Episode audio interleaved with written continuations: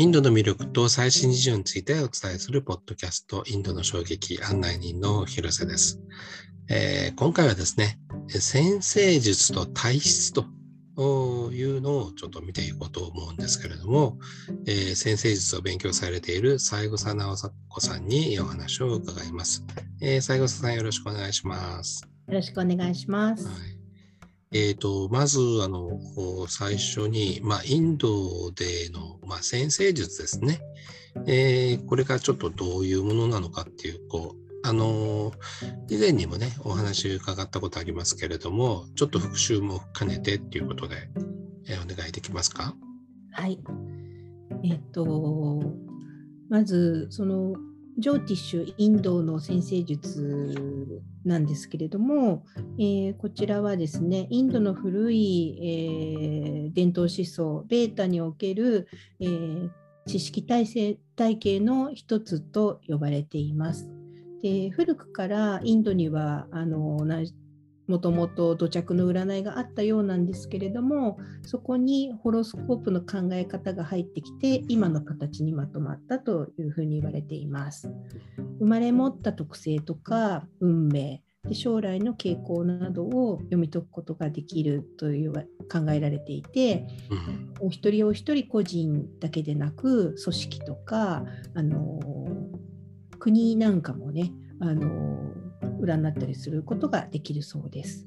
でとても身近なものであのお抱えあお抱えじゃごめんなさい、えーと、かかりつけ占い師さんみたいな感じでホーム占い師さんっていうのがあの皆さんいるらしくてもう生まお子様が生まれるともうその瞬間にホロスコープをパーッと書いてもらったりとかしてでお名前もそのホロスコープから判断したり、えー、結婚もあの相手の方とホロスコープ見て、えー、相性を見てあと最適な日取りを決めたりとかっていうようにもう何かあるとすぐ相談するというようなとても身近なものだというふうに、えー、聞いています。そのジョーティッシュ、まあ、先生術ですよね、えー、っていうのとあのアイルベーダーっていうのはこう日本だとこうこう別々に議論されるっていうかこう話題になることが多いようなあの印象あるんですけど、はい、何かこうこう結びつくとこっていうか共通点っていうかあの、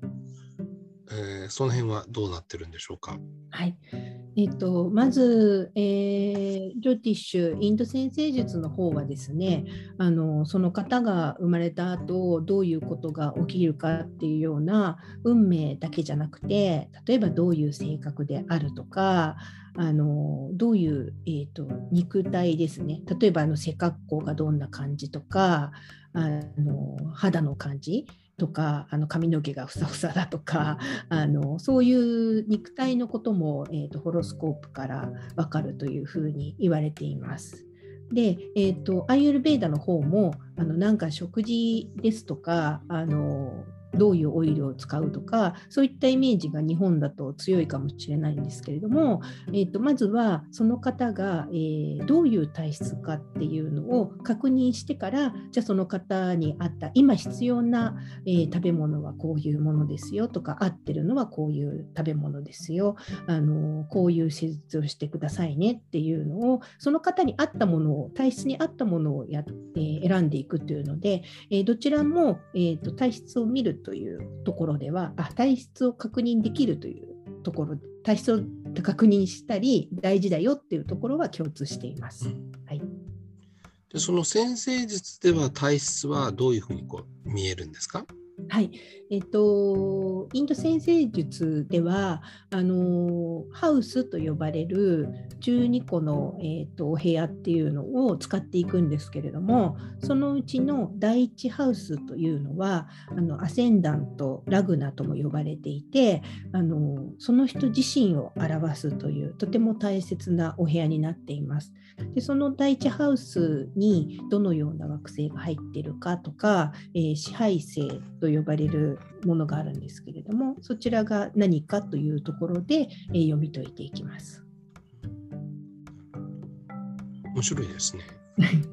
あのお部屋それぞれに意味があって、まあ、第一ハウスはあのその人自身を表すんですけれども例えば第 7, 第7ハウスだと、えー結婚のことだったりあの、まあ、パートナーっていうもうちょっとね広くパートナーっていう意味を持ってたりします。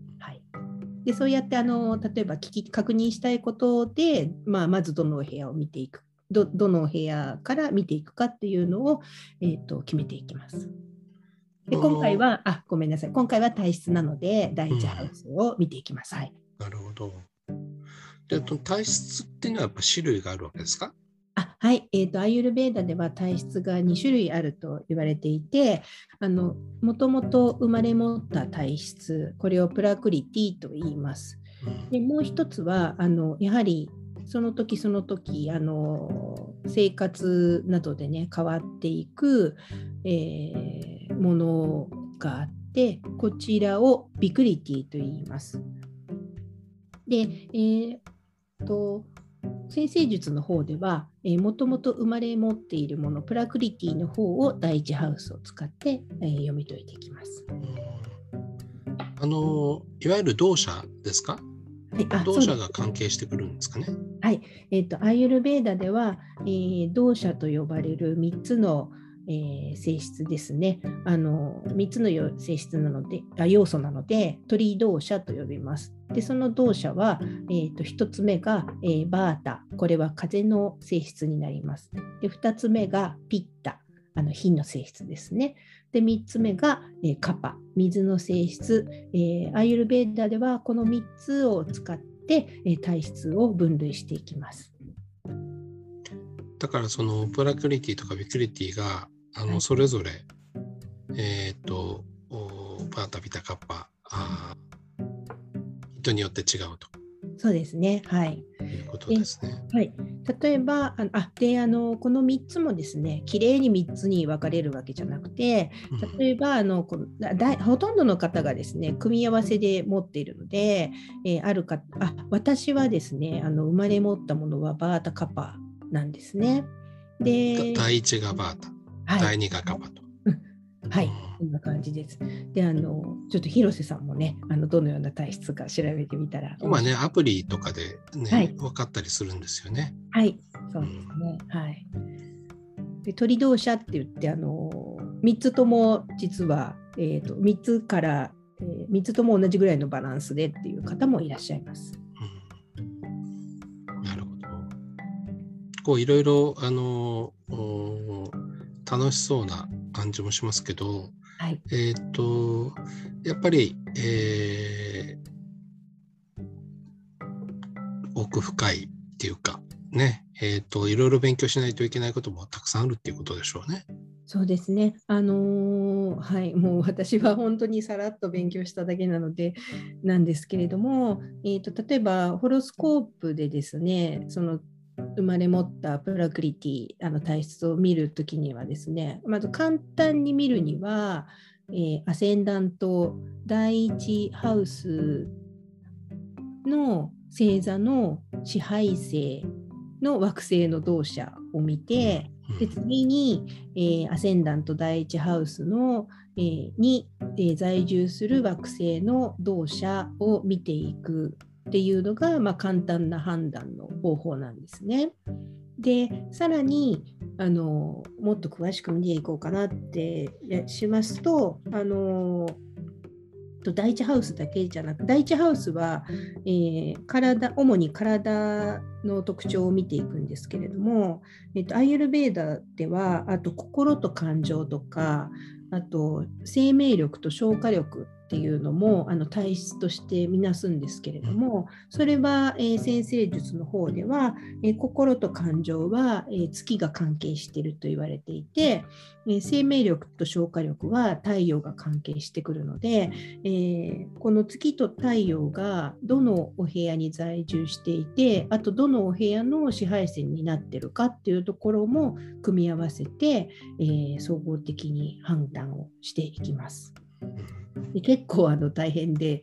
あのちょっと簡単には説明できないというところなのでまた機会がありましたら説明させていただけたらと思います。はい、